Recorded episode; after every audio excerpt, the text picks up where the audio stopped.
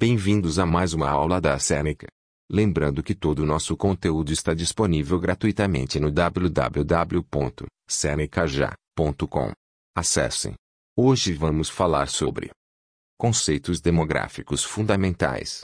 A definição dos conceitos demográficos, como crescimento populacional, densidade demográfica, migração e outros, são importantes para o melhor entendimento da lógica das populações.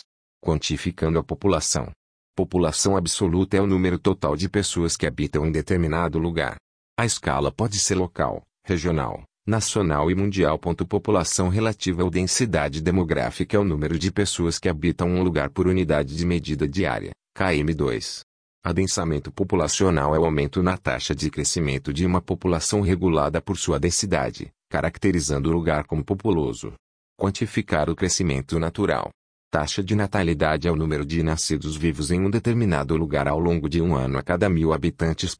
Taxa de mortalidade é o número de óbitos anuais em um determinado lugar a cada mil habitantes. Crescimento vegetativo ou natural é a diferença entre as taxas de natalidade e mortalidade representando quanto uma população aumentou, sem considerar a entrada de imigrantes em um ano. Migração. Os movimentos migratórios estão relacionados às dinâmicas demográficas dos locais e são motivadas por fatores de atração e repulsão. São deslocamentos de grupos populacionais e, ou, indivíduo que abandonam seu país de origem para se estabelecer em outro. Fatores de repulsão, guerras, desemprego, fome, carência de mercado de trabalho, desastres naturais, crises políticas, imigração e emigração.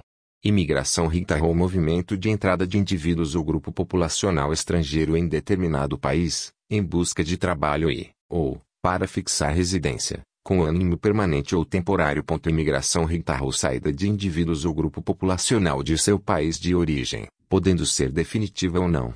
População total. População total é o somatório da taxa de crescimento ao número de imigrantes recebidos excluindo a taxa de imigrantes que saíram do país. A população total é calculada em várias escalas. O Instituto Brasileiro de Geografia e Estatística, IBGE, é o órgão responsável por calcular os dados da população total. O censo é realizado de 10 em 10 anos. O IBGE em conjunto com outras instituições são responsáveis pela atualização dos estudos. Chegamos ao final desse episódio. Lembrando que tem muito mais conteúdo, exemplos e exercícios gratuitos disponíveis no www.senecaja.com. Até mais.